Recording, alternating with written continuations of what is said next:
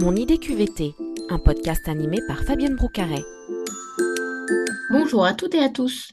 On parle beaucoup de l'absentéisme, de ses causes et de ses conséquences, mais on ne parle pas assez en France du présentéisme qui a pourtant des impacts tout aussi négatifs à l'échelle individuelle mais aussi collective.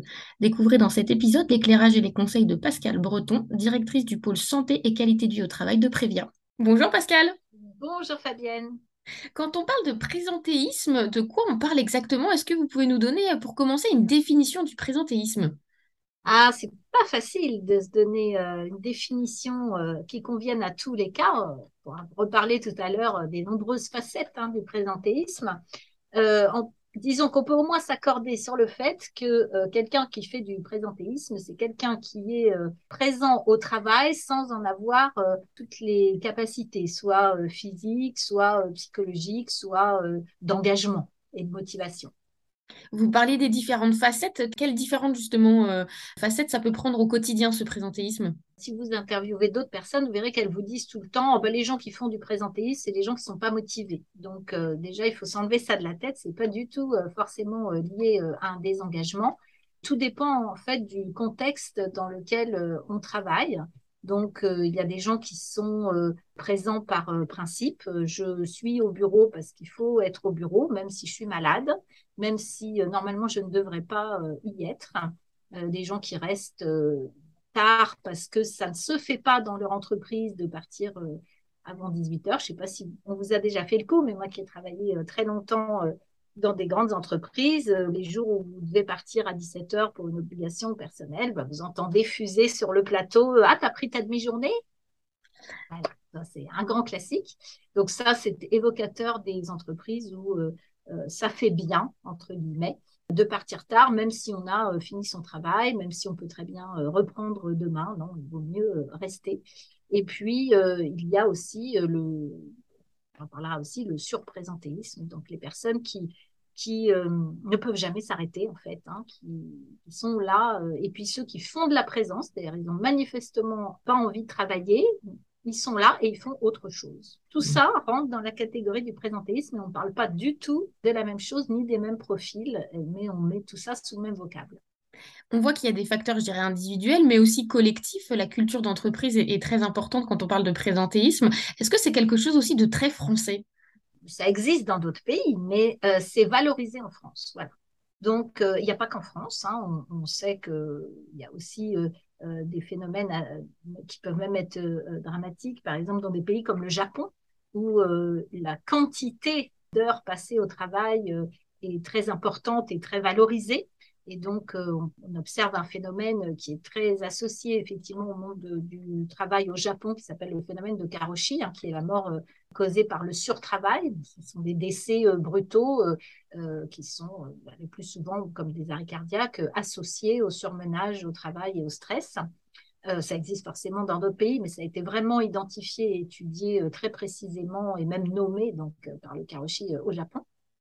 Il y a des pays où, au contraire, c'est très mal vu de faire du présentéisme. Donc, on, peut parler des pays scandinaves, en particulier de la Suède, où le principe, c'est 8 heures au travail, 8 heures en famille, 8 heures de sommeil et la plupart des entreprises essayent d'appliquer euh, ces principes-là. Évidemment, pas tout le monde, hein, mais on grossit un peu le trait. Et puis, euh, aux États-Unis, on voit souvent des entreprises qui vont, non seulement c'est pas valorisé, mais qui vont remettre en cause, on va dire, l'efficacité d'un salarié qui part euh, tard du bureau. Quand tout le monde part, arrive à partir à 5h30 ou 6h, c'est vrai qu'aux États-Unis, pour y avoir travaillé quelques années, je confirme qu'on on peut partir assez tôt quelqu'un qui reste très tard, c'est suspect de, non-efficacité. Et quelles sont les conséquences justement du présentéisme? Parce que quand on parle de l'absentéisme, souvent on évoque le coût que ça a pour euh, l'entreprise. Euh, on a l'impression que pour le présentéisme, les conséquences, euh, aussi négatives soient-elles, sont peut-être un peu plus floues. Alors c'est plus flou, ça vous avez entièrement raison. Cela dit, on peut quand même s'accorder sur le fait que finalement le présentéisme peut entraîner de l'absentéisme donc finalement, on peut associer euh, euh, le même principe pour calculer les coûts. On, a on s'y est essayé pour l'absentéisme, donc on, pourrait euh, s'y essayer aussi pour le présentéisme, sachant que c'est difficile à faire, parce que c'est difficile à, évaluer objectivement. On n'est pas en arrêt de travail, donc c'est difficile à comptabiliser. Il y a quand même un cabinet, le cabinet Midori, qui avait essayé de faire cet exercice il y a quelques années Et euh, alors, moi, je ne peux pas dire si euh, c'est juste ou pas juste. Je peux juste dire qu'ils avaient essayé et que pour eux, 1% d'absentéisme, ça pouvait indiquer jusqu'à 2% de présentéisme. Bon, je ne connais pas le mode de calcul, donc je vous, le cite juste. Et qu'un pour cent de présentéisme pouvait coûter entre 0,42 euh, et 0,54% de la masse salariale. Bon, voilà, c'est un essai qui avait été fait. En tout cas, ça indique qu'on est nombreux à se poser la question du coût du présentéisme, même si c'est difficile à évaluer. Mais ce qui est plus intéressant, c'est de se méfier du présentéisme en tant que facteur d'absentéisme. Parce qu'une personne qui s'oblige ou qui qui est obligée par la culture générale de l'entreprise de venir au travail alors qu'elle est malade, on imagine les conséquences, le temps qu'il faut pour s'en remettre. Il vaut mieux s'arrêter euh, euh, parfois euh, une journée pour se remettre d'une grosse grippe que de s'obliger à venir avec la grippe, sans compter, sur cet exemple-là, la contagion, ce que ça peut entraîner derrière. Donc il vaut mieux parfois s'absenter raisonnablement que de se forcer à rester présent par principe il y a un impact aussi sur la, performance ou sur euh, l'engagement, c'est-à-dire que les gens qui euh, font euh, des horaires à rallonge, mais qui sont peut-être moins efficaces au final que si ils partaient plus tôt. Est-ce que ça joue aussi sur ce Alors sur la productivité, ça fait aucun doute, mais il y a aussi dans, le même ordre d'idées, hein, des conséquences du présentéisme, en tout cas des questions qu'il faut se poser, c'est les gens qui sont présents alors qu'ils sont désengagés, donc ils viennent parce qu'ils veulent être payés à la fin de la journée mais euh, finalement, ils font pas grand-chose. D'abord, c'est contagieux, ou ça peut l'être. Hein, les gens qui répandent cet état d'esprit euh, autour d'eux et qui font petit à petit, euh, ça entraîne un désengagement global. Donc, dans ces cas-là, évidemment, la recommandation, c'est de se poser des questions aussi, comme toujours, hein, sur l'origine du désengagement. Le présentéisme conduit à s'interroger en fonction des formes de présentéisme sur les raisons pour lesquelles les gens font de la présence et pourquoi est-ce qu'ils sont désengagés. Et on, pensait avec le, les confinements notamment et le, télétravail, le mode hybride, qu'il euh, y aurait moins de présentéisme quand on est euh, à la maison. Mais en fait, on se rend compte qu'il y en a tout autant. On peut rester devant son ordinateur, euh, faire acte de présence en étant connecté et en fait, on reproduit exactement le même schéma qu'au bureau. Ah, tout à fait. Alors là, une entreprise qui valorise la présence va se retrouver très probablement avec des salariés en télétravail, qui n'éteignent pas leur PC avant 22 heures pour qu'on voit bien qu'ils sont connectés, qui passent devant pour répondre à quelques Slack ou autres messageries internes, mais qui en fait sont pas du tout euh, efficaces dans le fond de leur dossier. Je pense que le télétravail n'a pas grand-chose, n'a pas beaucoup euh, euh, amélioré ce phénomène. Et pour euh, améliorer, en tout cas réduire le, présentéisme, quelles seraient vos pistes de solutions? Alors peut-être à la fois euh, pour euh, les managers, les RH, et puis au niveau de, l'entreprise, qu'est-ce qu'on peut faire concrètement? Je pense que comme dans toute difficulté qu'on peut rencontrer dans, le cadre du travail, il faut déjà repérer les signaux pour pouvoir agir efficacement.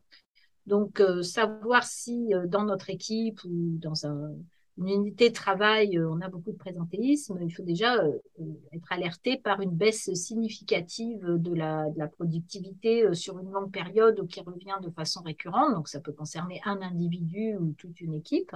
Vous pouvez aussi observer l'envoi de mails ou de messages régulièrement en dehors des heures habituelles de travail. Ça, ça concerne les gens qui, qui font du surprésentéisme, de la surprésence, alors qu'ils devraient s'interroger sur les raisons pour lesquelles ils ne peuvent pas s'arrêter de travailler tous les salariés qui travaillent euh, pendant leur congé, et encore les questions, euh, là on, est dans les signaux, hein. après il faut se poser la question, est-ce que le salarié euh, ne peut pas faire autrement parce que l'organisation de l'entreprise fait qu'on n'arrive pas à s'arrêter même pendant ses congés?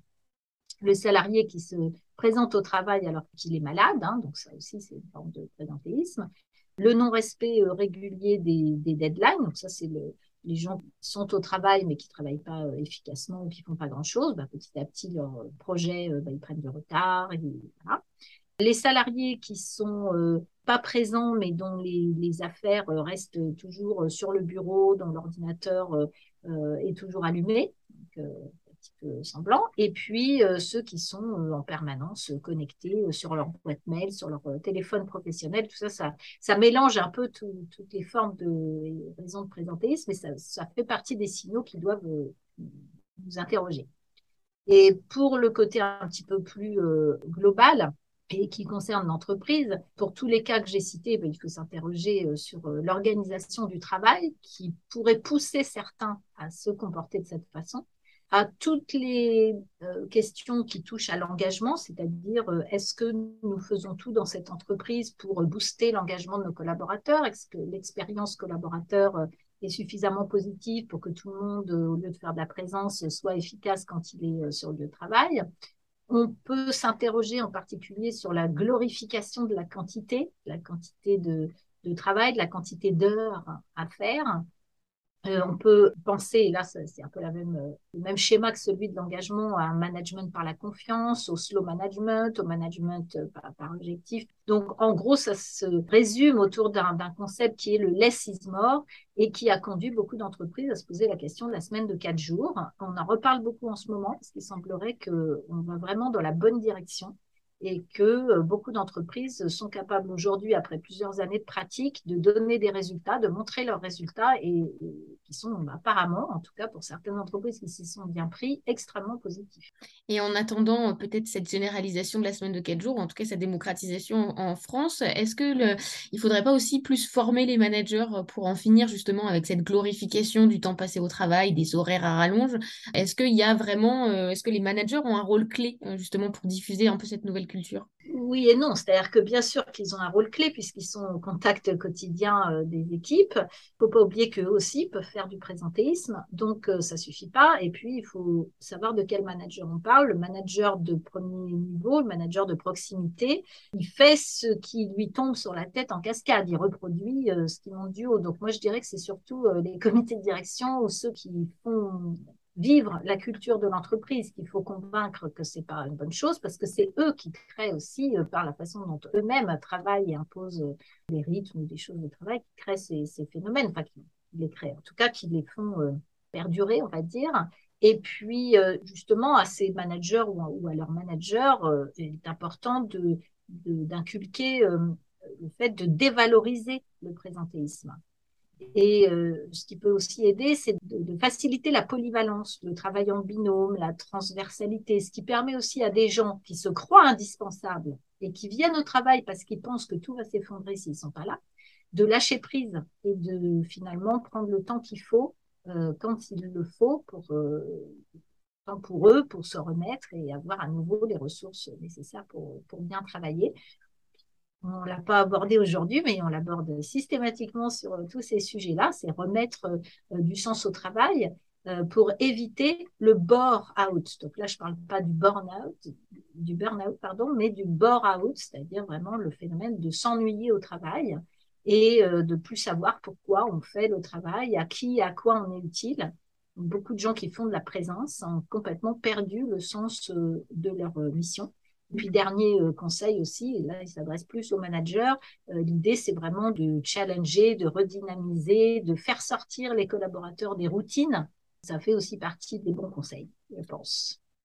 On aime bien terminer ce podcast avec un défi euh, lancé à nos auditeurs. Alors, peu importe qu'ils soient salariés à leur compte ou du coup manager ou RH, quel serait votre défi? Pourrais proposer que chacun d'entre nous, et nos éditeurs en particulier, euh, se pose la question dès demain. Dans cette journée de travail, quand est-ce que je me suis sentie euh, vraiment à mon plein potentiel? Et quand ça n'a pas été le cas, quelles en étaient les raisons? Et euh, est-ce que ça aurait pu être différent? Et si je faisais différemment, qu'est-ce que ça m'apporterait de plus, aussi bien dans la réalisation de mon travail que dans ma propre, mon propre épanouissement? Donc, challenger euh, soi-même, regarder un peu à la loupe sa routine quotidienne pour euh, mieux comprendre euh, quand est-ce qu'on est à son plein potentiel et pourquoi. Très bien. Et ben, à vos carnets, stylo et feuille pour répondre à ces questions. Et je pense que ça permet de clarifier un peu les choses et de prendre un peu de recul aussi sur le quotidien quand on est parfois un peu sous l'eau. On n'a pas cette, ce petit pas de côté. Donc, merci beaucoup, Pascal, pour les conseils, les bonnes pratiques. Et puis, à bientôt sur Previa et puis sur My Happy Job by Moodwork. Bonne journée. À bientôt. À bientôt à tous.